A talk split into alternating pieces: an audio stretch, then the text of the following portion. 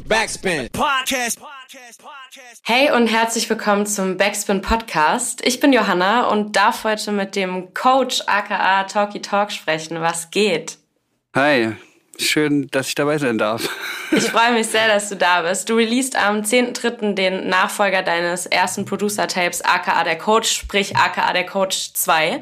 Wie fühlst du dich so kurz vor Release? Ähm, ja, ich weiß ehrlich gesagt gar nicht so richtig, wo oben und unten ist im Moment, wie das immer so ist. Also, ähm, ey, eigentlich fühlt sich alles ganz gut an, weil irgendwie gefühlt ja schon alles getan ist, so ein bisschen. Aber ja, dann kommen immer wieder neue Baustellen, die sich auftun. Jetzt haben wir am 10.3. auch diese Release-Party beziehungsweise Konzert. Und ey, dafür muss ich noch so viel organisieren und die, die ganze Rasselbande auch zusammentrommeln und so, weißt du, dass die auch alle kommen und wissen, was die machen müssen und so. ähm, genau, und du, ist es immer irgendwas. Heute kamen die Platten an, also die Platten sind da, das ist schon mal nice. die gute Nachricht, ja, weil heutzutage. Das war beim ja letzten nie. Mal auch ein bisschen schwieriger, glaube ich, soweit Ey, ich mich erinnere, oder? Es war echt Katastrophe, also was so die Geschichte mit den Presswerken angeht und so weiter. Da ist, ist irgendwie jedes Mal irgendwas, hat man das Gefühl. Ich habe jetzt auch gerade die Vinyl von ähm, ähm, Nackt, also von mhm. der Platte mit Döll und Wandel und mir, die ist jetzt auch gekommen. Da war auch wieder was, also zumindest bei einem Teil von den Platten, da war überall so, ein, so eine Art Pickel drauf, ja. Also ich habe wirklich schon die ausgedachtesten Geschichten gehört, was so Vinyl angeht. Und ja, letztes Mal war absolute Katastrophe. Und deswegen haben wir es diesmal andersrum versucht zu gestalten, dass wir wirklich, ja, also ich meine, die Platten sind jetzt angekommen, wirklich so anderthalb Wochen vorher, also auch ziemlich knapp, aber ähm, ja, ich bin super glücklich, dass die Platten jetzt da sind. Und dann gibt's ja auch noch so Caps und T-Shirts und Pipapo und so weiter. Und das kam auch alles heute an. Und jetzt bin ich froh, dass das wenigstens auch alles geklappt hat. Ja, so. Sehr gut. Wie unterscheiden sich denn für dich so diese Promo-Phasen? Du hast es jetzt ja das zweite Mal, dass, wie gesagt, ein Producer-Tape von dir rauskommt. Ist es für dich ein anderes Feeling, als wenn du zum Beispiel Alben mit Rappern oder jetzt auch zum Beispiel mit Wandel und Doyle die Platte rausbringst? Fühlt sich das für dich anders an? Es ist ziemlich ähnlich auf eine Art und Weise. Andererseits ist es wieder komplett anders, weil man also alleine dafür dann so ein bisschen verantwortlich ist. Ne? Und ähm, ist halt kompletter Unterschied auch, ob du jetzt, sag ich mal, alleine, also normalerweise, ich rappe ja nicht. Normalerweise, wenn ich alleine Musik mache, dann mache ich ja nur Beats. So, ne? Dann muss ich irgendwie, muss ich mich um niemand anders kümmern. so. Und jetzt habe ich halt, ich weiß nicht, ich weiß gar nicht, wie viele Leute da drauf sind, aber es sind auf jeden Fall 19. Weiß, 19, du weißt das, ne? Ja. Also, du, so fast 20 Leute da drauf und die, das, also das ist echt so krasse Mammutaufgabe, das auch alles so dann ab absegnen zu lassen, weißt du, und, und von jedem Feedback einzuholen, weil das halt 20 verschiedene Leute sind. Ne? Ja. Wenn du ein Projekt mit einem anderen Künstler hast, dann weißt du, okay, ich, diese eine andere Künstler und mit dem kaue ich die ganzen Sachen zusammen durch. Aber ja, es ist auf jeden Fall so ganz schön. Ich wollte das ja eigentlich so als Tape haben, dass man einfach nur ähm, ich sage mal, die Festplatte so ein bisschen entsaftet, weißt du, dass man so ein bisschen irgendwie einen Ort hat, wo man Sachen einfach ähm, die sonst so auf einer Festplatte verrotten würden, dass man die irgendwie, dass man denen irgendwie einen Ort gibt. Deswegen heißt es auch Tape. Das muss alles nicht so, weißt du?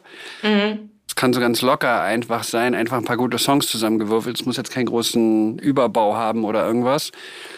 Und ähm, ich habe das immer so, ich dachte mal so, so ganz locker, so, weißt du, aus, äh, aus dem Ärmel geschüttelt. Aber es ist echt, äh, es wird äh, von Mal zu Mal komplizierter, habe ich das Gefühl.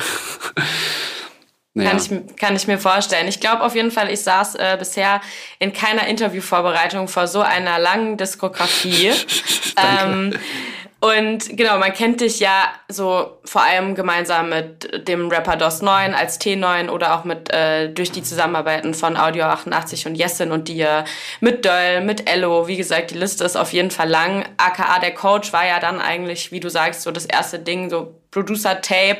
Okay, der Fokus liegt eigentlich auf dir. Natürlich finden da ganz, ganz viele Leute statt, aber es war irgendwie so eigentlich das erste eigene Ding in Anführungsstrichen.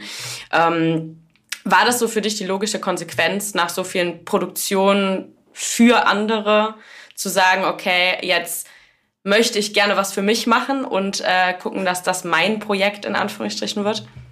Also komischerweise bin ich trotzdem irgendwie noch der Produzent, der sich so gefühlt in der zweiten Reihe ein bisschen befindet, weißt du? Mhm. Deswegen ist es für mich manchmal auch immer noch ein bisschen strange, so zu sagen, ja, das ist jetzt hier so meine, also meinen Namen da auch so riesengroß raufzuschreiben, egal was es jetzt ist, Interviews oder egal was, so hier, ich bin der Coach und so, ich meine, ja. der Coach, das habe ich mir auch nicht selber ausgedacht, so wurde ich einfach irgendwann genannt, dann hat sich das einfach so verselbstständigt. Ähm, es, du, äh, ich, ja, ich, ich weiß nicht, ob das die logische Konsequenz war. Es war, es wurde mir auch so manchmal angetragen, so ein bisschen, so von wegen, warum machst du nicht einfach selber? Du hast ja so viel. Und ja, ich, wie gesagt, das war eigentlich ein Ort, wo ich meine, wo ich meine ganzen Sachen, also, weißt du, ich habe immer mit, ich mache mit ganz vielen verschiedenen Leuten Musik und es kommt halt dadurch, dass man halt Produzent ist und so ein bisschen in der zweiten Reihe so ein bisschen ist, weißt du, ist man auch ein bisschen auf die anderen Leute angewiesen, dass die halt sagen, okay, der Song kommt auf diese Platte. Ne? Mhm. Und dadurch kommst du manchmal in so komische, stehst du so manchmal so zwischen den Stühlen einfach, weil dann hast du einen Song gemacht und mit diesem Typen und der, der, keine Ahnung, ist ein großartiger Song, aber es passt gerade nicht auf das Album von dem oder der Künstlerin oder was weiß ich, weil die gerade einen anderen Film fahren oder weil die gerade ein Album rausgebracht haben oder weil die im Moment gerade gar nichts machen oder was auch immer, weißt du? Und dadurch ist es so ein bisschen, habe ich einfach manchmal, kamen da diese Songs nicht raus wegen irgendjemand anders. Mhm. Und dafür habe ich so ein bisschen meinen, meinen, meinen eigenen Ort jetzt gefunden, wo ich die halt raushauen kann. Und es ist auch voll der geile, ähm, das ist auch ein einziges Tauschgeschäft, weißt du?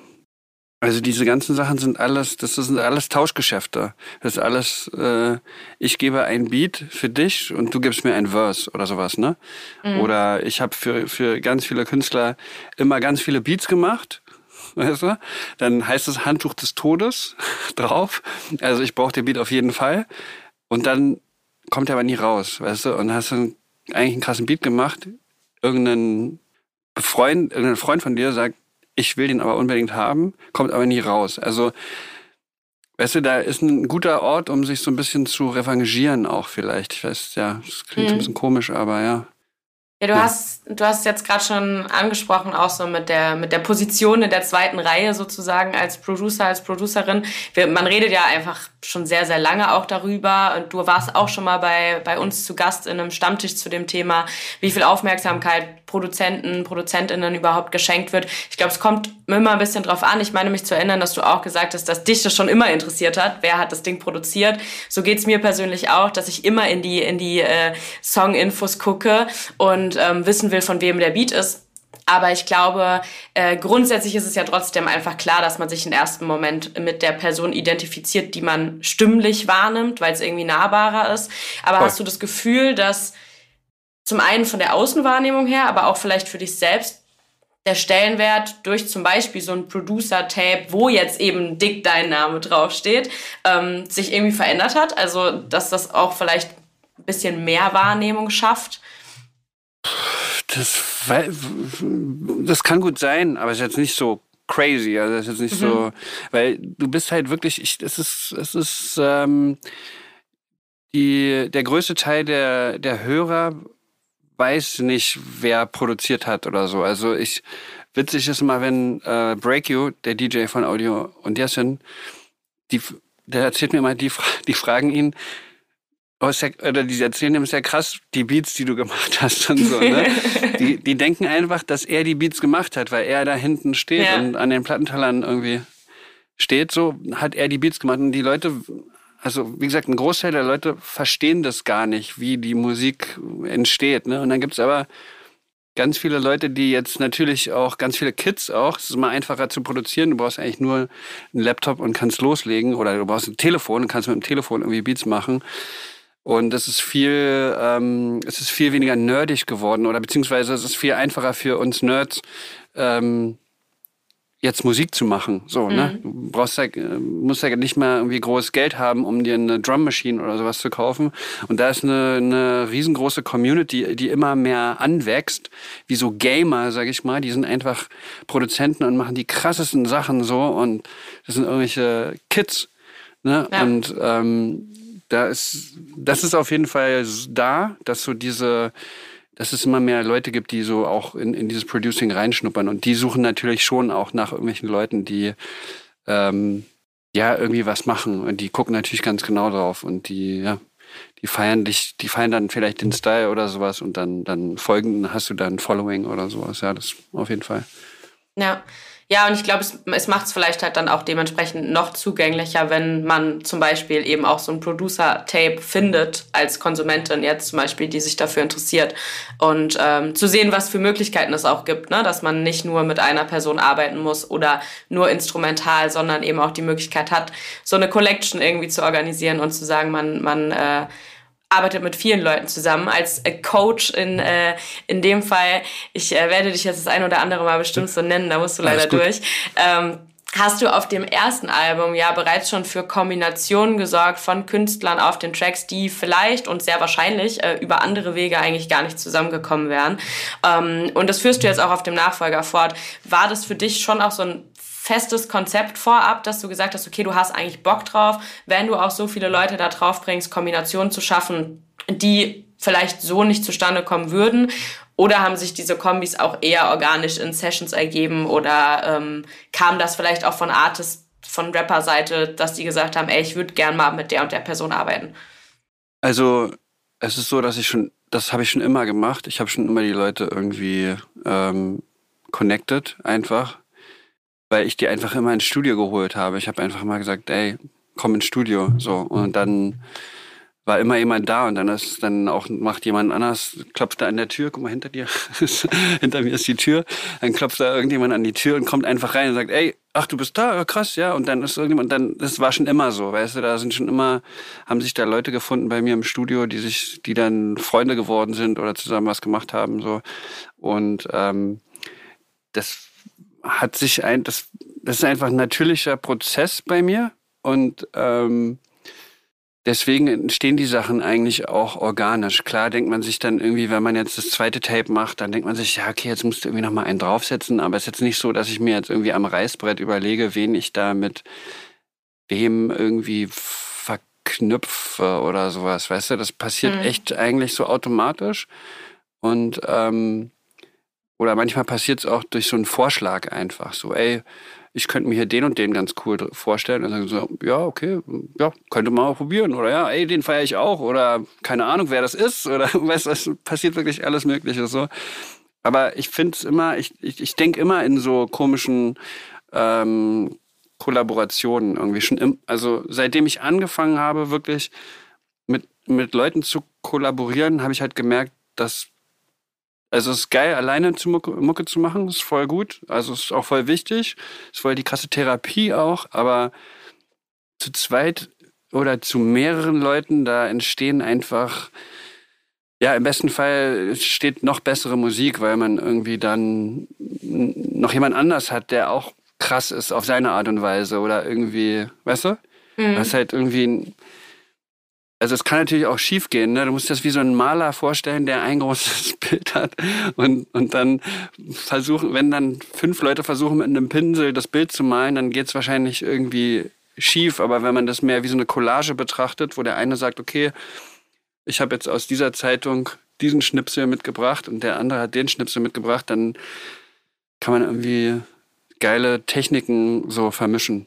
Weißt ja, du? Und das, und das, dann, dann wird es irgendwie dann wird es ein bisschen größer auch als man selber und man kriegt selber dann so eine Art ähm, Superpower, so weißt du, irgendwie. Im besten ja. Fall. Ja.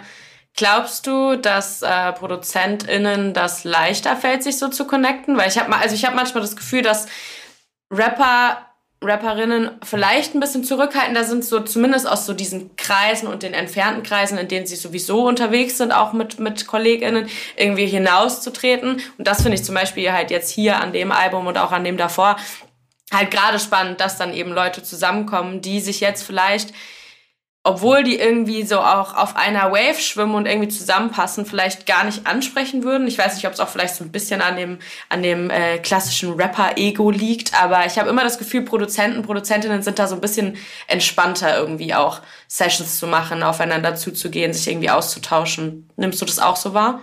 Ähm, habe ich alles schon erlebt. Also das kann man echt schwer ähm, verallgemeinern.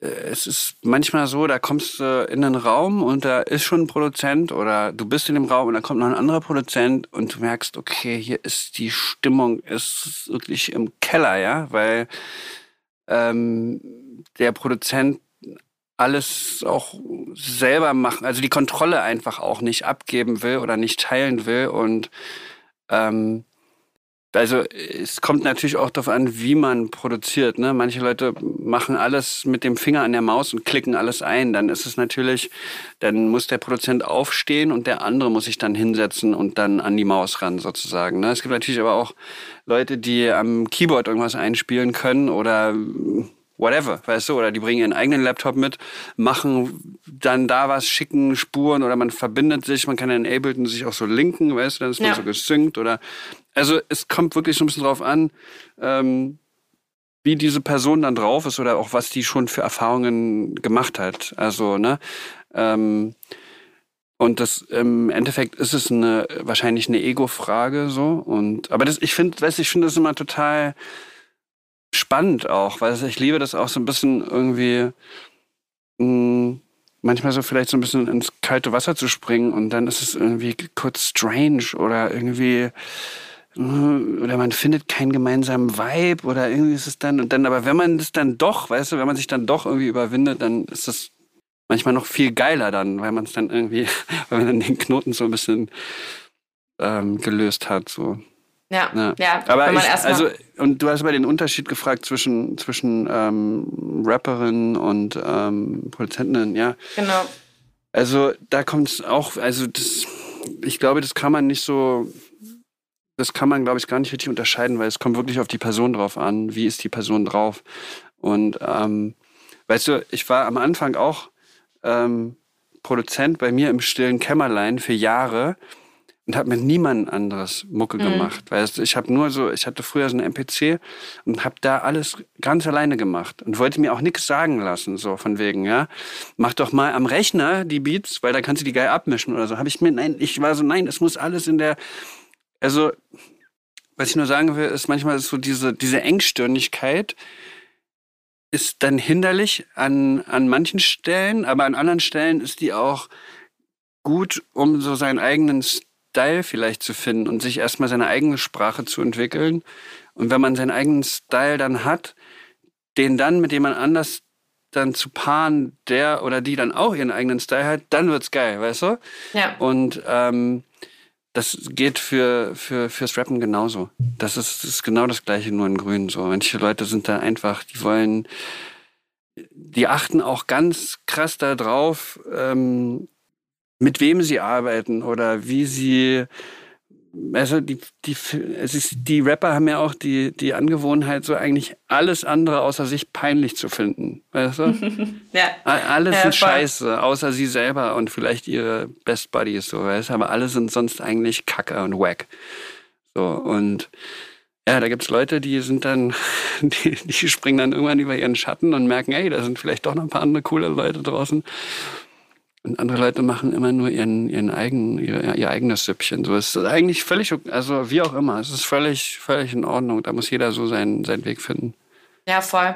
Ja, aber ich glaube, wie du sagst, es ist äh, wahrscheinlich auch gerade am Anfang wichtig, dass man erstmal für sich selbst weiß, wie man arbeitet, um ja auch dann die Confidence zu finden, mit anderen Leuten zusammenzuarbeiten. Ähm, wie war denn so der Albumprozess generell jetzt bei, ähm, bei dem Album? Ich meine, du sitzt in Amsterdam, Ello zum Beispiel in Wiesbaden, andere in Berlin. Ist dann viel passiert, einfach auch über Hin- und Herschicken? Oder gab es schon auch, gerade mit den Songs, wo mehrere Leute vertreten sind, dann auch wirklich Sessions, wo zusammengearbeitet wurde? Ähm, ich müsste jetzt mal auf die Liste gucken. Ähm, ähm, ich, es ist so durchmischt. Also ich habe mit Ello, glaube ich, erst einen einzigen Song zusammen im Studio gemacht. Ach krass. Ja. Also Ello ist, war immer nur Schicken und ich bin echt ein schlechter Schicker, sag ich mal. Mhm. Also das heißt, ich, ich habe meistens eine falsche Vorstellung davon, was Leute suchen oder brauchen. Manchmal klappt es ja. auch, dann freue ich mich, aber meistens schicke ich immer die falschen Sachen. Ähm, und der Ello ist einfach super crazy, der ist, halt, der ist einfach eine Maschine, so. Dem schickst du irgendwas und anderthalb Stunden später hast du die fertigen Aufnahmen, so. Der, dann Ach, schreibt ja. er das und nimmt es auf und schickt dir das sofort zurück. Und ja, andere echt unterschiedlich. Also zum Beispiel jetzt der Song, der jetzt gerade rauskam mit, äh, mit Dende und Audio, da war Dende, hatte mir so ein Sample geschickt, glaube ich, und hatte auch irgendwie ein Verse dazu. Und ähm, dann habe ich da den Beat halt gemacht. Und Audio hat dann, glaube ich, auch zu Hause seinen Part geschrieben und hat den dann aber bei mir aufgenommen und dann waren wir aber zusammen im Studio und haben die Hook zusammen gemacht. So. Also es ist manchmal auch so einfach komplett gemischt, weißt du?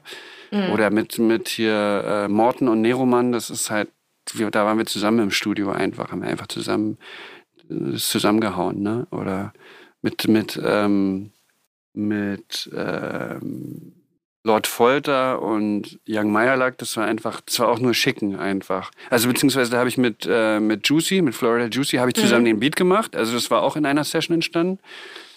dann hat er den, glaube ich, äh, Young Meyerlack gezeigt, der ist darauf gehüpft und dann habe ich äh, Lord Folter gefragt, ob er da noch mit drauf hüpfen will. Ja. Es ist also, so echt, ja. ja. ich, der erste Song, der Intro-Song, der ist über Hausparty entstanden.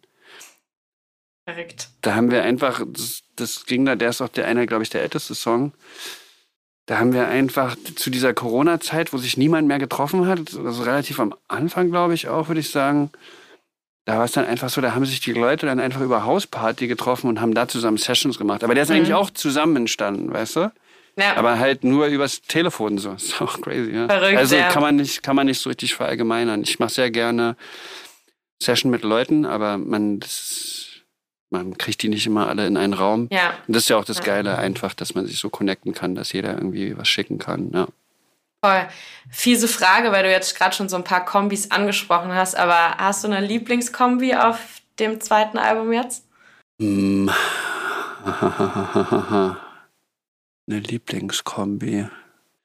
Ja, ich, das ist echt schwer zu sagen. Also, ich finde halt, ja, ich finde halt Dendemann und Audio, das ist einfach so krass Legende irgendwie. Mhm. Das ist schon, das ist irgendwie was Besonderes. Ich weiß nicht, ob es meine Lieblingskombi ist. Das ist aber auch so ein bisschen schwer zu sagen, weil, weil du so ein bisschen, du hast so, ich habe da jetzt elf kleine Kinder auf diesem Album, weißt du, und da musst du sagen, welches ist dein Lieblingskind? Ja. Das ist halt echt immer so ein bisschen, bisschen schwierig zu sagen, muss ich ganz ehrlich sagen. Aber ja, da sind einfach geile Kombis drauf und die ähm, ja, ich, welche ist denn deine Lieblingskombi? Also ich persönlich muss sagen, ich äh, bin schon krasser Fan von Strausberger Platz, einfach mhm, weil ich mhm. auch äh, überhaupt nicht mit gerechnet hätte. Äh, also wirklich, ich meine, man hört ja manchmal auch auf, auf Songs von zum Beispiel Import Export Josie Miller irgendwie singen, aber dann meistens einfach nicht so klar und in einer kompletten Strophe, sondern vielleicht eher Vocal-Elemente irgendwie eingebaut. Und das fand ich schon sehr krass. Also das hat mich schon sehr gecatcht. Auch einfach, weil so dieser, dieser Vibe, der in dem Text auch so transportiert wird, so ein bisschen dieses Nachts durch die Straßen ziehen und so, das catcht mich eh meistens immer irgendwie. Man mhm, kann sich mhm. irgendwie ganz gut damit identifizieren und fühlt sich irgendwie angesprochen. Und äh, ansonsten muss ich sagen, fand ich äh, Xaver und Neromoon auch sehr krass mm, zusammen. Mm, ja. Mm. Ich mache mir mal die Tracklist kurz auf, damit ich überhaupt einen Überblick habe. genau. Ähm, ja, ey, boah, es ist echt schwierig zu sagen. Ich meine, genau, also die Xaver-Nummer finde ich auch super geil. Ja. ja.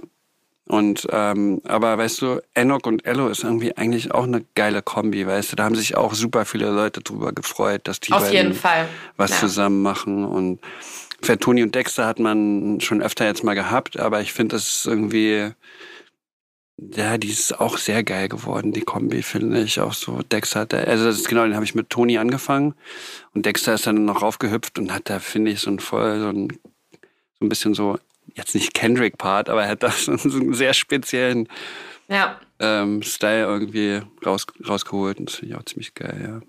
Ich fand es auf jeden Fall sehr spannend, so ging es mir aber auch beim ersten Album schon, dass halt einfach durch diese verschiedenen Kombinationen einfach auch die Leute an sich nochmal in einem ganz anderen Licht irgendwie gestrahlt haben. So. Also man hat einfach das Gefühl gehabt, auch wenn man irgendwie sich drauf verlassen kann als äh, irgendwie Deutschrap-Untergrund-Fan, dass ein, dass man sehr wahrscheinlich einen Enoch Ello-Song irgendwie feiern wird und mhm. man den dann aber hört und man bekommt vielleicht aber trotzdem was, was man nicht so erwartet. Ja. Und das fand, fand ich durch diese Kombination schon, das ist schon sehr rausgestochen, dass einfach alle auch, ich hatte das Gefühl, alle haben einfach nochmal ein bisschen was anderes gemacht, als das, was man vielleicht auch schon kennt. Ähm, ich meine mich zu erinnern, dass du bei dem ersten Album mal gesagt hast, dass das alles Artists waren, mit denen du, oder die du auch persönlich schon kanntest. Ähm, war das jetzt bei dem zweiten Projekt auch so, dass du die alle schon vorher irgendwie im Kontakt warst? Ähm, also erstmal will ich zu dem davor sagen, was mhm. du gesagt hast, das, das freut mich sehr, weil das ist echt so, das ist eigentlich mein Ansatz, ja, dass ich immer, das will ich eigentlich immer mit Künstlern machen und manchmal gelingt das und manchmal gelingt das nicht, aber ich will die eigentlich immer so ein bisschen was rauskitzeln, was man da noch vielleicht noch nicht so gehört. Also ich bin immer auf der Suche nach so ein bisschen was Neuem oder ich weiß nicht, wie man das ja. sagen soll, ja, aber das ist so ein bisschen wischiwaschi, aber so, das ist so, da muss irgendwas, muss irgendwas Spezielles für mich passieren. Ich will immer so einen kleinen Twist noch drin haben, dass es irgendwie, ja, dass es so unbekannt ist für die Leute so, ja. ja, ja. Und ähm, ja, also äh, klar, manche Leute kenne ich schon ewig und manche, mhm. manche Leute kenne ich noch nicht so lange. Oder ähm, also zum Beispiel ähm, Young Meyerlack habe ich noch nie persönlich getroffen, lustigerweise. Das kam mhm. wirklich über, über, über Juicy, dass er einfach ähm, dass er ihm den einfach geschickt hat, so. Und das ist aber auch wieder geil, weißt du, weil jetzt sind wir halt irgendwie für immer miteinander verbunden. Ja. Wir haben ja zusammen ein Kind gemacht, sag ich mal, in Anführungsstrichen. Ja. Und ähm, ja, da kommt bestimmt auch dann irgendwie noch was anderes, weißt du? So. Ja, voll. Ja. Aber wie wichtig ist es dir grundsätzlich so, dass diese persönliche Ebene vor der, ich sag mal, beruflich kreativen Ebene kommt, dass man überhaupt schon mal connected hat? Hey, ähm, das ist schon cool, wenn das so ist, ja, weil du dann dir so ein bisschen sicherer sein kannst, dass da nicht irgendwie irgendwelche komische Scheiße dann noch passiert, aber du kannst es auch nie wissen, weißt du, was ja. ich meine? Also es kann immer irgendwie, kann sich dann rausstellen, dass irgendein Künstler, mit dem du mal zusammengearbeitet hast, dann komplett irgendwie in nuts geht oder ja. whatever, so, irgendeine Scheiße baut. Ähm, aber ja, die meisten, die meisten sind gute Freunde von mir. Und ähm, bei den anderen ist es auch oft so, dass man ja, man kennt sich irgendwie auch, weißt du, dann sagt, das ist, kommt ja auch nicht so, meistens sagt der eine dann, kennst du meinen Kumpel oder, ja. oder man ist irgendwie dann, lernt man andere Leute kennen über den und, und so weiter. Also das ist ja irgendwie jetzt nicht so wild fremde Leute und darauf hätte ich glaube ich auch gar nicht so einen Bock, so ja. Leute, mit denen ich gar nichts zu tun habe, die einfach so ranzuholen. Warum, weil, warum mache ich das dann, weißt du? Weil ich ja. den, weil ich den Namen haben will oder das ja. steht bei mir ja auch nicht auf der, auf der, auf der Nummer eins, dass ich irgendwelche geilen Namen mir da zusammenbaue oder sowas, weißt du? Ja. Weil ich irgendwie große Namen brauche. Das ist ja auch nicht der Fall. Es ist ja schon auch eher undergroundig. Ja. ja. Ja, und ich wollte gerade sagen, man ist ja dann doch irgendwie, irgendwie auch alle Künstler und Künstlerinnen, die jetzt auf dem Album sind und auch schon bei dem ersten, auch wenn es in unterschiedliche Richtungen geht, irgendwie ist man ja doch immer auch so ein bisschen in einer Bubble unterwegs, ähm, so dass man sich dann irgendwie kennt. Aber ich finde es immer sehr spannend, weil ich das selber auch kenne ähm, vom eigenen Arbeiten oder auch von Freunden, dass man es immer mal wieder auch erlebt, dass Leute aber einfach auch sehr random auf einen zukommen und sagen, yo, lass mal Musik machen. Und ich bin dann immer so, lass uns erstmal einen Kaffee trinken und dann können wir ja. Musik machen. Weil ja. es natürlich schon einfach auch, es ist halt einfacher und entspannter, denke ich, oder zumindest geht es mir so, wenn man, ja, ey, äh, wenn man vorher schon mal gequatscht hat. Genau, da gibt es ganz unterschiedliche Typen auch. Ähm, und vor allem bei äh, Rappern und Rapperinnen ist es so, dass die oft erstmal irgendwie miteinander abhängen wollen. Also zum ja. Beispiel DOS ist auch so ein Fall. Ja. DOS würde jetzt niemals mit irgendeinem Rapper einfach irgendwas machen. Der sagt immer, lass mal erstmal Kaffee trinken oder lass mal erstmal ja. in die Kneipe oder sowas. Ne? Ja. So, das ist dem auch ganz, ganz wichtig. Ist aber wieder als Produzent manchmal dann auch wieder anders als aus meiner Sicht. Weißt du, dann mhm. ist es mhm. manchmal auch einfach nur so, Ja, also weil ich bin auch, aber dazu muss man vielleicht auch sagen, ich bin auch eigentlich nicht so ein krasser Kneipengänger, weißt du? Ich, ich denke mal so, in der Kneipe kann ich keine Musik machen, aber ja. wir können die Kneipe zu mir ins Studio holen, weißt du, und können ein paar Bier hier trinken oder sowas, weißt du, und dann können wir dabei einen geilen Song machen. Aber das war immer so mein Ding, das nervt teilweise auch dann Freunde von mir, ähm, ähm, weil ich dann, weißt du, wenn ich immer irgendwas machen will, ist auch ein bisschen nervig. Ja. Aber ja, also ich habe da meistens nicht so die krassen Berührungsängste. Ich denke dann, also ich habe auch keinen Bock mit irgendwelchen Assis ins Studio zu gehen. Weißt du, ich, wenn da eine Anfrage kommt aus der Richtung, dann wird es auch ignoriert eher so, ja. weißt du? Also wenn, ja, die Leute, mit denen ich ins Studio gehe, auf die habe ich schon selber auch Bock, weißt du? So, ja. Ja, voll. Ähm, wie gesagt, jetzt kanntest du ja die meisten schon irgendwie, manche auch sehr gut. Auf dem ersten Album waren 17 Künstler vertreten, auf dem jetzigen, wie gesagt, hatten wir schon, äh, sind es 19 geworden, also nochmal zwei mehr. Ich persönlich stelle mir die Zusammenarbeit mit einem Artist auf Albumlänge schon extrem anstrengend vor. Du hast es eben ja auch schon angeschnitten. Ähm, wie schafft man es überhaupt, Vorstellungen von 19 Artists inklusive deiner Vorstellung irgendwie auf einen Nenner zu kommen und, und schafft man es da überhaupt, dass es so ein bisschen dein Projekt bleibt, auch wenn du das gar nicht so labeln willst, aber ist es dann schon nicht auch schwierig zu sagen, okay, ich, es ist mein Producer-Tape, deswegen versuche ich schon natürlich auch so ein bisschen vielleicht den Ton anzugeben als Coach, in Anführungsstrichen, ähm, oder geht es im Endeffekt auch gar nicht darum am Ende? Also es ist super schwierig, muss ich dir ganz ehrlich sagen. Und ich verliere manchmal meinen Verstand. Und andererseits ist es, geht es super einfach von der Hand auch irgendwie. Ich, ähm, es, es, gibt da keine klare Antwort drauf, muss ich dir ganz ehrlich sagen. Und da ist es auch wieder so, ich versuche dann mein Ego eigentlich oft auch wirklich zurückzuschrauben, so, mhm. weißt du, weil die meisten Künstler haben ja schon, selbst wenn sie es nicht sagen, also selbst wenn sie sagen, sie haben kein Ego, die meisten Künstler mhm. haben ja ein Ego, vor allem die Leute, die ein Mikrofon in der Hand haben. Ne? Ja. Ich meine, du stellst dich auf die Bühne und willst, dass dir alle Leute zuhören. Und egal, was du da erzählst, das ist dir wichtig, dass die Leute dir zuhören, was du zu sagen hast egal was für ein Quatsch du erzählst oder egal wie deep dein Scheiß ist, das ist ja, es ist ja schon irgendwie alleine, der Fakt äh, alleine, dass, dass du das von den Leuten erwartest, ist ja irgendwie, zeugt ja schon von einem, von einem gewissen Selbstbewusstsein, sag ich mal. Ja. Ne? Und ähm, das habe ich, das habe ich ja nicht so krass. Ne? Also hier mhm. habe ich auch, ich habe auch Selbstbewusstsein und so, aber und ich sag auch, hau auch auf den Tisch und sage, nee, geht nicht und machen wir nicht und so. Aber ich war immer schon mit Leuten in einem Raum, die halt, ja, einen relativ großen Ra Raum einnehmen, sag ich mal, oft. Ne? Mhm. Und ähm, das, das, da habe ich mich irgendwie dran gewöhnt. Und man muss sich einfach nur selber dann so ein bisschen so ein Vor und Zurück ist es einfach und man muss selber einfach nur cool dabei bleiben oder, oder also äh, cool damit sein, was da passiert, ne? Wenn, wenn das irgendwie so überhand nimmt, dann dass ich denke so, ey, Bro, das geht jetzt, das geht mhm. nicht. Klar, jetzt komm mal ein bisschen runter und so. Wir fahren das jetzt erstmal ein bisschen runter und jetzt fangen wir nochmal von vorne an, so, weißt du? Da muss man einfach am Ende muss ich damit cool sein und meine Gäste, die sind ja Gäste sozusagen, ja. ne? Und ich bin der Host. So, deswegen, das ist so ein bisschen. Ich bin halt nicht der, der Rapper und hole mir diese ganzen Feature-Gäste, sondern ich bin wie so ein Host für eine Party und da kommen die ganzen Gäste. Ja. Und die sollen alle scheinen auch.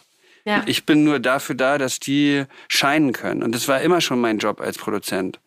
Es geht ja nicht darum, äh, weißt du, hört meinen Beat und ich mische so ganz leise irgendwelche Vocals da rein und mache den Beat so ganz laut. Ne? ja. Also da, da stampft ja immer jemand auf meinem Gemälde rum, sag ich mal. Ja.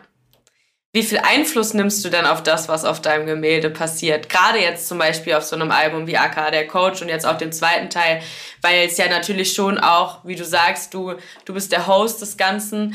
Ähm, nimmst du da Einfluss oder hast du Einfluss genommen, so auch auf das Texten der Artist oder auch auf so die Thematiken, die auf dem Album stattfinden sollen? Oder war das wirklich komplett, yo, das sind die Beats, ihr macht ähm, und am Ende kommt irgendwie was Rundes bei rum.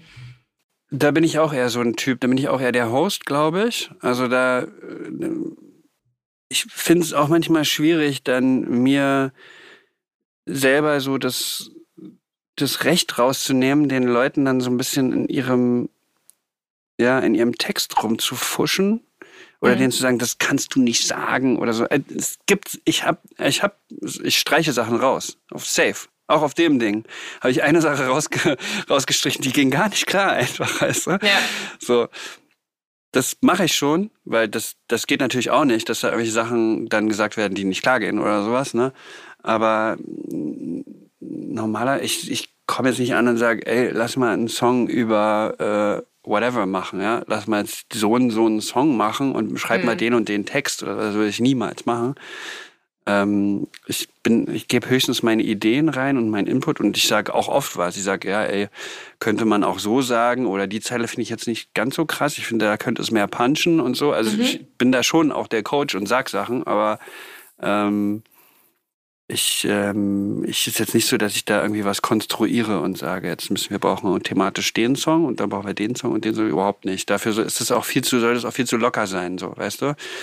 Diese ganzen Sachen. Ich finde es auch viel geiler, wenn es einfach entsteht. So. Mit ja. Josi zum Beispiel. Weißt du, mit Josi war ich hier im Studio, weil du den Song angesprochen hast.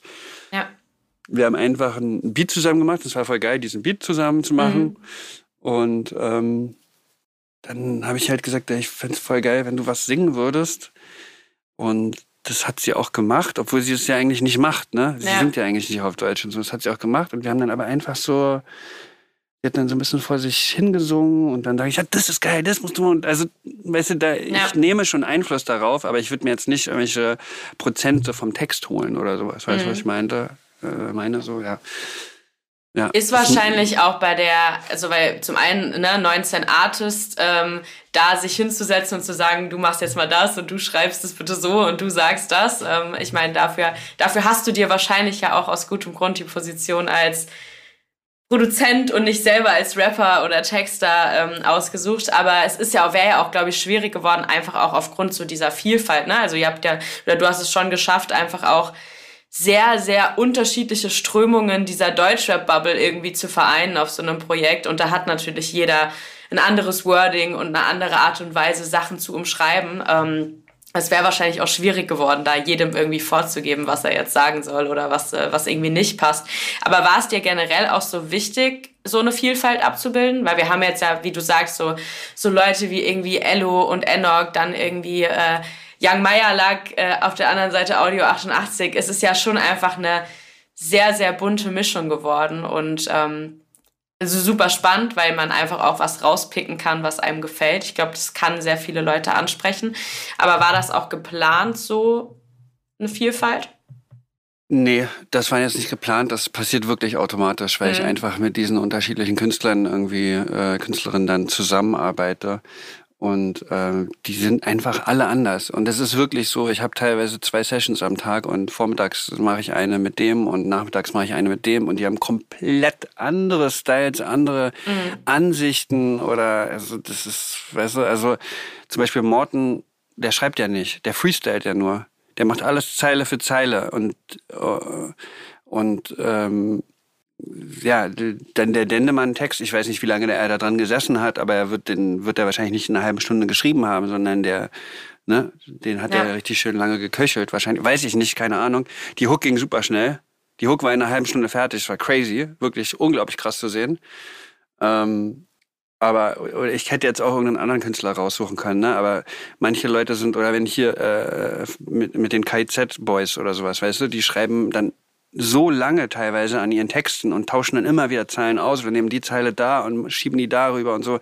Das ist ein ganz anderes Arbeiten, ne? Dann auch inhaltlich vielleicht ganz anderes, ganz anders als dann zum Beispiel mit Morten oder so. Und diese, die, aber diese, ich finde halt diesen Blumenstrauß so geil, weißt du? Ich ja. finde es halt so geil, dass die alle das ist halt das, was ich machen will. Ich will halt auch nicht jeden Tag den gleichen Song machen oder mit dem gleichen Künstler zusammenarbeiten oder immer diesen einen Style fahren. Das ist einfach nicht mein Ding. Das ja. ist auch völlig okay, wenn das andere Künstler machen, ähm, weil das auch cool ist, wenn man, sag ich mal, den Künstler, wenn man jetzt den Künstler hören will, weiß man, was man bekommt. Ne? Es gibt ja viele Künstler. Okay, ich will jetzt, ich, egal wen jetzt, Künstler XY, und dann mache ich die Platte an, die neue Platte oder die von vor fünf Jahren oder wie auch immer. Es klingt alles so im Rahmen mäßig, so wie es halt, wie der Künstler klingt, ne? Ja. Und, und das ist bei mir halt von Platte zu Platte oder von Künstler zu Künstler einfach so krass dann auch unterschiedlich. Irgendwo auch nicht, natürlich. Ne? Ich will jetzt auch nicht selber sagen, dass ich hier irgendwie alles da jetzt komplett drauf habe. Das ist natürlich schon irgendwie, das, ne? das ist schon auch irgendwie alles eine Suppe, die ich ko koche so. Ne? Aber ähm, ich liebe das total, dass es diese viel Vielschichtigkeit und Vielseitigkeit hat. Und ähm, andererseits ist es natürlich manchmal, glaube ich, ganz schön äh, schwierig für den, für den Hörer, das Album als Ganzes so, weiß ich nicht, ob du, ich, ich habe schon Feedback von Leuten bekommen, die sagen, ey, ganze Platte ist geil. Mhm. Aber voll viele Leute oder auch Künstler, die selber drauf sind, die sind dann so, Bro, aber dieser eine Song mit dies, das und jener, was ging denn da ab oder so? Das ist voll der Modder, habe ich gerade gehört. Der eine meinte, ich sage jetzt nicht welcher Künstler über welchen Song, aber der so, voll der Modder, meinte. Und ich so, okay, cool, danke für dein Feedback. Aber weißt du, das ist dann halt die Sicht dieses Künstlers. Ja. So, ne? ja. Ja, und man muss ja da dazu sagen, das geht ja auch ganz vielen Leuten so bei Alben, die jetzt von einem Produzent und einem Rapper oder einer Rapperin, äh, geht es ja vielen auch so, dass man, dass man vielleicht sagt, boah, ich kann mir das Album nicht am Stück anhören. Ja. Und ich finde halt, also ich, mir ging es auf jeden Fall so, ich habe das Album ja auch schon am Stück gehört, dass äh, allein natürlich dadurch, dass man in jedem Song deine Handschrift hat und das ja der rote Faden ist, der das Ganze irgendwie auch zusammenbringt am Ende. Und ich jetzt mal vorsichtig behaupten würde, dass KennerInnen deiner Musik, deine Beats auch als solche identifizieren können, würde ich jetzt mal so sagen. Ich habe mir einen Tag ähm, jetzt am Anfang bei den zum, zum einen, zum einen deswegen, aber ich finde auch, dass, dass man schon gerade wenn man natürlich viel Musik auch von dir hört und viele unterschiedliche Projekte schon von dir gehört hat, dass man, ähm, dass man das schon auch raushören kann. Okay, das ist jetzt irgendwie deine Produktion und ich finde, dass das eben dieser rote Faden ist. Und dadurch funktioniert es für mich total gut am Stück. Sogar noch ein bisschen besser als das erste, würde ich sagen. Okay. Weil ähm, zum Beispiel ein Song, der jetzt beim, beim ersten Teil sozusagen für mich halt total rausgestochen, rausgestochen war, war gar nicht mal so schlecht. Mhm. Und der ist bei mir so im Hören vom Album ist, ist der so präsent rausgestochen im Vergleich zu den anderen Songs. Einfach mhm. so vom Vibe her, den der transportiert. Mhm. Ähm, und das hatte ich diesmal nicht. Ich hatte diesmal schon das Gefühl, dass das alles noch ein bisschen runder, noch ein bisschen stimmiger mhm. ist, obwohl mhm. die Sounds irgendwie verschieden sind und auch so mhm. der Vibe, den der rübergebracht wird, verschieden ist. Aber das hat für mich noch ein bisschen besser funktioniert. Cool. Und ähm, Genau, ja, ich finde, ähm, um auch nochmal auf das Thema zu kommen, was wir eben auch schon mal hatten, so mit diesem neuen Sound mit KünstlerInnen erschaffen und die auch vielleicht so ein bisschen, wie es äh, für einen Coach ja auch äh, so üblich ist, vielleicht auch so ein bisschen aus der Komfortzone zu holen und so ein bisschen anzu, anzupieksen und zu sagen, ähm, wir machen jetzt mal was anderes. Krass im Kopf habe ich da auf jeden Fall äh, Modus Minus mit Elo, das Album, weil ich glaube, also ich höre schon sehr, sehr lange eloquent und ich glaube, ich habe in meiner Wahrnehmung habe ich ihn auf jeden Fall noch nie so modern gehört wie auf diesem mhm. Album mhm. und trotzdem aber ganz, ganz viel Ello, so dass ich als Fan von der Musik einfach mich trotzdem damit identifizieren kann und sagen kann, ich feiere das, weil das klingt für mich nach etwas, was mir vertraut ist von ihm, aber mhm. eben trotzdem ein bisschen neu geschliffen. Mhm. Und ähm, Du hast jetzt eben auch schon gesagt, dass das ja immer auch so ein bisschen dein Anspruch ist, was Neues zu schaffen. War das schon immer so oder ist das halt einfach auch auf der, auf der Dauer gesehen, wie lange du ja auch schon Musik machst, dann eben irgendwann der Zeitpunkt gekommen, wo man sagt, okay, ich habe jetzt ganz lang das gemacht, was für mich funktioniert und jetzt muss es irgendwie, muss ich es verändern, jetzt brauche ich was Neues, jetzt brauche ich irgendwie einen anderen Anspruch. Oder hast du schon immer so Musik gemacht? Also es war schon immer so ein bisschen mein Anspruch, aber also wenn ich jetzt so rauszoome, weißt du, dann gab es da auch natürlich ganz viele Phasen und ganz viele Sachen ähneln sich auch. Und das ist, also, das ist mein Anspruch, aber das klappt nicht immer und manchmal mhm. braucht es das auch einfach gar nicht, weißt du? Man muss jetzt auch nicht jedes Mal das Rad irgendwie so neu erfinden. Ich finde es auch voll, manchmal voll geil, so, mh, mm, Geschwister zu haben, wenn wir jetzt bei diesem Kinderbild ja. bleiben, weißt du, dass so, dass, dass die sich auch teilweise ähneln oder dann äh, zusammenpassen und wenn ich so rauszoome und an, weißt du, das ist ja auch irgendwie, manchmal ist es auch, äh, macht man sich damit, das war, das war ganz lustig, wir haben in dem Stammtisch auch darüber geredet, manchmal macht man sich, es ging um Erfolg und so, mhm. und man macht sich manchmal auch nicht besonders einfach, wenn man irgendwie immer versucht, irgendwie was anderes oder was Neues oder so zu machen, weißt du? Weil, ähm, ja, dass nicht die Leute dir dann einfach nicht mehr folgen können oder sich auch nicht, nicht wissen, was da kommt. Also dann müssen die dich schon irgendwie sehr mögen, dass die das auch alles mitmachen, weißt du? Ja. Also wie gesagt, ich, ich kann jeden verstehen, der sich dieses Album anhört und sagt, okay, das ist mir irgendwie alles zu wild. Ich kann, das ist alles, das überfordert mich oder so. Aber ich war schon immer jemand, der das, der eigentlich eher in Richtung Überforderung geht, weißt du? Ich will mhm. lieber irgendwie was, auch T9, weißt du, diese, super kryptischen Texte, wo die Leute irgendwie fünf verschiedene Interpretationsweisen haben für eine Line oder sowas, weil er das einfach, äh, weil Dost das einfach so kryptisch angeht. Das ist mir irgendwie wichtig. Ich will immer irgendwie so ein bisschen, ich brauche so ein bisschen, ich will, dass man was entdecken kann in der Musik, weißt du? Ja. Und das ist nicht so, ich hasse diese Songs, wo von Anfang an klar ist, was bis zum Ende des Songs auch passiert, weißt du? Da verändert ja. sich nichts im Beat und äh, der Song ist klar, okay, er, der Typ rappt über seine Mama oder was weiß ich oder irgendwas, weißt du, ja. irgendein Thema oder und dann wird sich das auch bis zum Ende nicht ändern und es wird keine Überraschungen mehr geben oder so. Das fand ich mal, fand ich immer ähm, Kacke, habe ich deine Frage beantwortet? Ich bin schon wieder ja. abgedriftet. Hast du sehr gut beantwortet. Ähm, inwiefern würdest du sagen, also falls es das überhaupt tut, aber inwiefern unterscheidet sich deiner Meinung nach aka der Coach 2 zu dem ersten Projekt? Ja, das erste Projekt war einfach so, da habe ich das zum ersten Mal so gemacht. Ne? Jetzt beim bin ich zum ersten Mal vom Berg runtergefahren, ja. Und mhm. jetzt ähm, kenne ich die Strecke schon so ein bisschen und, und kann jetzt, kann, kann mich jetzt einfach ein bisschen besser in die Kurven legen, so habe ich das Gefühl. Ähm, ich, ich, ich glaube, ich bleibe einfach immer bei dieser Prämisse, dass es nichts können muss. Weißt du, dieses mhm. Tape muss, ich nenne es ja auch Tape. Ich könnte es ja auch Producer-Album nennen, aber ich nenne es ja. ja immer absichtlich Tape, weil das mir so ein bisschen dieses, diese, ähm, es mir einfach ein bisschen einfacher macht, weißt ja. du? Weil es einfach ja. dadurch nichts können muss und dann kann ich irgendwie so locker aufspielen und ähm, ich kann dir nicht wirklich sagen, ob das jetzt großartig anders war. Ich wusste so ein bisschen, worauf ich mich einlasse, aber gleichzeitig bin ich so ein super naiver Typ, der dann einfach immer auch wieder mit voller Vorfreude dann da rangeht und dann manchmal sozusagen kurz vorm Burnout ähm, an die Wand fährt. Und ähm, ja, ich, ich, der Unterschied war vielleicht eher nicht bei mir, sondern eher bei den anderen Leuten, die auf dem Tape sind, dass die so, dass ich das, dass ich gemerkt habe, dass die beim, beim ersten Tape noch so ein bisschen waren, so, ja, hier, komm, ja, mach mal und so, nee, alles cool. Und beim zweiten Tape habe ich so relativ oft gehört, ja, ich will ja auch nicht irgendeinen Rotz abgeben und das muss, also der, die Ansprüche der, der, der, der, der Gäste äh, war einfach dann hat sich so ein bisschen verändert irgendwie. Also die, die waren alle so, ich, ich will hier echt irgendwie abliefern und was richtig krasses machen und so. Ja. Und ähm, deswegen würde ich sagen, das war jetzt gar nicht so sehr bei mir, dass ich irgendwie gesagt habe, ich muss jetzt irgendwie, was soll ich auch machen, weißt du? Also wo, wo soll ich auch hinwollen überhaupt damit? Das ist ja, ja, wie gesagt, einfach nur so ein Tape für mich. Es kam eher von den anderen Leuten, dass die so ein bisschen, irgendwie so ein bisschen.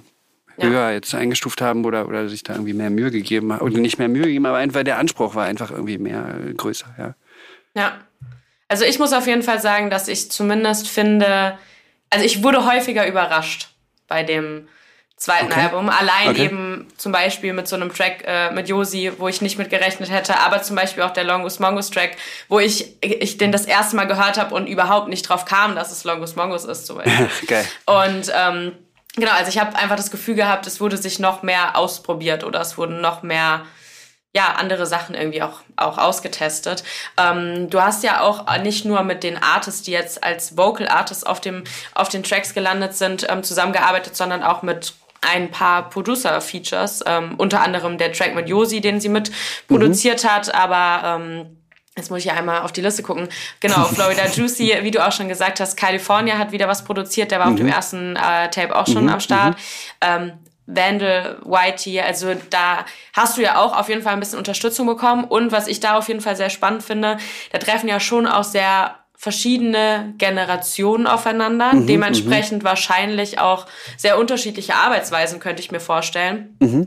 Weil du ja gerade jetzt auch vorhin schon mal angesprochen hast, heute ist halt einfach auch der Weg des Produzierens, wenn man heute anfängt, oft ein ganz anderer, oft vielleicht auch simpler oder zumindest eben, man muss jetzt nicht in den Plattenladen gehen und super viele Platten dingen, um irgendwie einen Song zu machen, Voll. Sampling ist jetzt ja bei dir zum Beispiel schon immer ein riesengroßer Bestandteil eigentlich deiner Mucke. Mhm. Ähm, wie haben sich so die Arbeitsweisen mit den anderen ProduzentInnen unterschieden und wie gut kompatibel war das auch miteinander beim Arbeiten? Ey, ist auch wieder unterschiedlich, weißt du, mhm. weil ähm, ich habe mit Kali schon mehrere Sachen gemacht. Mit Wanda habe ich natürlich auch schon also ganz viel Musik gemacht.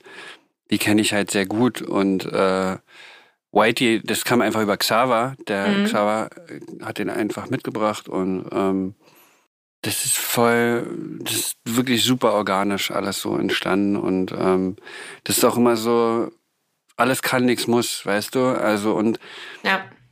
ich, da kann ich auch nur meinen meinen Tipp geben so an an die ganzen Produzenten.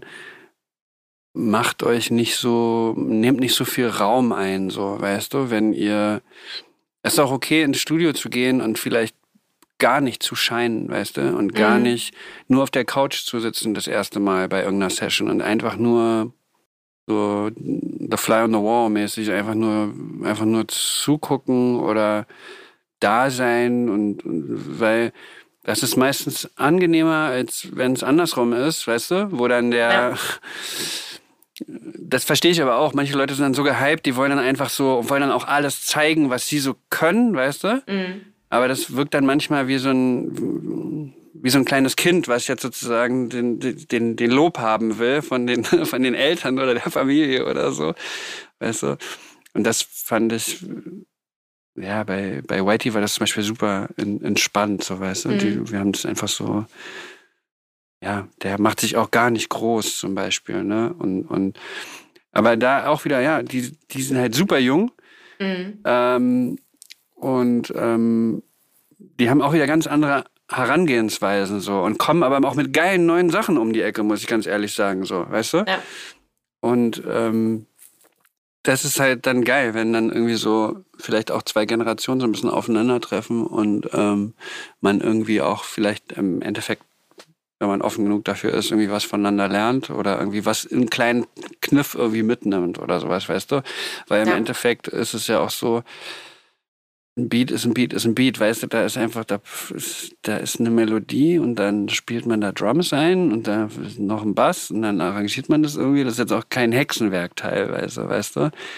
Und ähm, das ist manchmal auch so dieses Hosen runterlassen, ist manchmal irgendwie auch ganz ähm, ähm, ganz befreiend. Weißt du, ich meine? Dass ja. man einfach so sich so ein bisschen seine, seine Kniffe auch vielleicht so, sich nicht zu schade ist, seine Kniffe vielleicht zu offenbaren und so. Und ähm, ja, mit, mit äh, Florida Juicy war es zum Beispiel auch mega geil. Wir hatten, glaube ich, auch vorher, hatten wir vorher schon mal eine Session gemacht? Ich glaube nicht. Wenn ich genau. Der ist aber auch so ultra talentiert, der Junge. Und äh, hat auch seine Gitarre mitgenommen, glaube ich, hat eine Gitarre eingespielt und so. Und es war mm, super geil. Und hat mir das dann aber auch so ein bisschen überlassen, das Ding irgendwie mhm. fertig zu machen, weißt du? Also da auch wieder sein Ego eigentlich zurückgenommen und gesagt so, ey, das ist super, wie du das gemacht hast, super geil, krass und so, ne?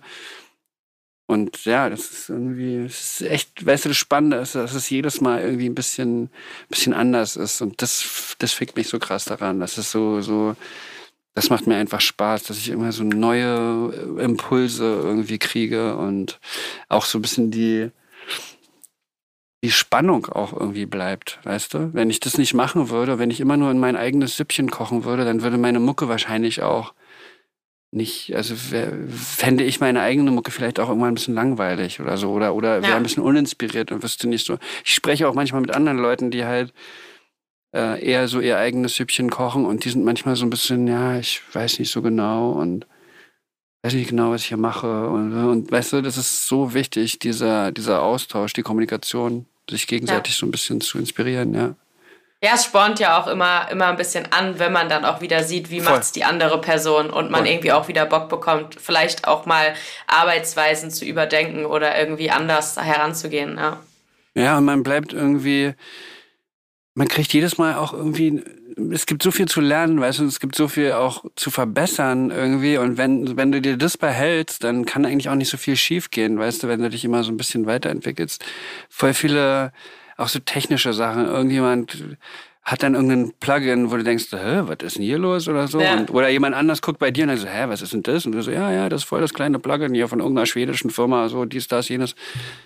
Weißt du, und dann kann man sich gegenseitig auch geil helfen oder man tauscht irgendwelche Drums aus oder Techniken oder whatever. So, das ist echt ja. voll wichtig. Ja. Voll Machst gut. du auch selber Musik? Ja, ich produziere auch. Geil. Ja, genau. Wie, wie heißt du als Produzentin? Uh, J to the K. J to the K. Ja. Okay, genau. Leute. Also ich habe äh, letzt, aus. letztes Jahr im Dezember meine erste kleine Baby-EP rausgebracht. Geil. Und das findet man auf Spotify? Genau, ja. Cool. Ja. Geil. Ähm, genau, das Interview erscheint einen Tag nach Release. Das heißt, bevor mhm. die ZuhörerInnen jetzt gleich einmal rübergehen und das Album anhören, gibt es von dir ein empfohlenes Setting, dieses Album zu hören? Ähm, also ich habe neulich ähm, äh, bei einem Auftritt kam jemand an nach dem Auftritt, so am Merchstand und meinte so, genau, es war ein T9-Konzert, und meinte mhm. so, ey, ähm, wir haben das T9-Album, wir haben so, wir sind so über den Berg gewandert. Wir waren so im Urlaub und haben so eine Wanderung gemacht über den Berg. Und wir haben euer Album immer gehört bei diesen, bei diesen Wanderungen, also so in der Natur, über die Berge rübergekracht. Und das war so geil. Und wir waren da so drin und so. Und ich dachte, ja, okay, ey, besser geht's nicht, sage ich mal, Na. wenn du halt wirklich so dir nichts anderes los ist außer Natur oder sowas und dir das so anders. Also das ist sowieso, äh, das finde ich, wäre sowieso meine präferierte ähm, Herangehensweise, egal welches Album zu hören, weißt du, wenn du weißt, das ist wahrscheinlich gut oder du kannst damit was anfangen irgendwie an einem Ort, weiß nicht, im Auto oder sowas auf der Autobahn, wo du halt weißt, okay, ich starre jetzt hier zwei Stunden in die Gegend. Sowas könnte ich mir gut vorstellen oder ja. Am besten, man, man, man nimmt sich die Zeit und legt sich irgendwie in die Hängematte, sag ich mal, okay, vielleicht noch nicht das richtige Wetter, also, und macht sich ein, macht sich einen Wein auf oder raucht einen Joint oder whatever you do, so, weißt du, und, und space da so ein bisschen rein und ja, versucht so viel wie möglich zu entdecken. So, das ist auf jeden Fall, denke ich mal, die beste, die beste Art und Weise daran zu gehen.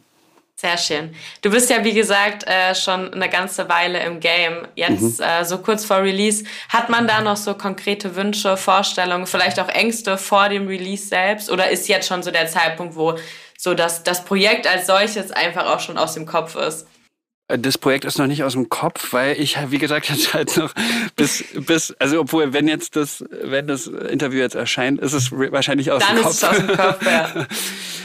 ähm, ich habe auch immer tausend andere Projekte noch, um die ich mich dann kümmern muss und sowas, weißt du? Und ähm, ist natürlich schon so, dass als Künstler du so ein bisschen früher fertig bist mit einem Album, ja. weil du es dann schon so tausendmal alles gehört hast wenn es dann auf Platte gepresst ist und so. Und dann, weißt du, dann irgendwann bist du so durch mit der Platte. Und ähm, aber ja, nee, ich, nee, alles, alles gut. Ich bin dann, glaube ich, total entspannt. Und das, das Nervige finde ich eigentlich eher daran, dass es dann meistens so eine Woche später niemanden mehr interessiert, weißt du, weil dann ja. halt andere Alben rauskommen. Das finde ich so ein bisschen schade, so, dass, ähm, dass es sehr, sehr schnelllebig geworden ist, alles.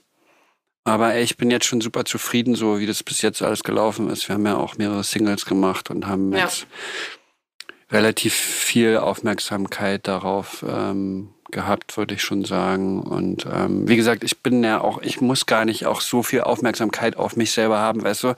Also cool, dass wir dieses Interview machen und schönes Gespräch und so, aber weißt du, was ich meine? Eigentlich ja. würde ich lieber mein Album sprechen lassen. Ja. ja. Dann lassen wir dein Album jetzt auch sprechen. Wir sind nämlich auch am Ende angekommen. okay, cool. äh, ich danke dir auf jeden Fall für deine Zeit. Wir sehen uns auf jeden Fall nächste Woche auf deiner Release-Party. Ähm, euch viel Spaß mit Talkie Talk, aka der Coach 2 und äh, wir hören uns bald. Backspin. Podcast. Podcast. Podcast.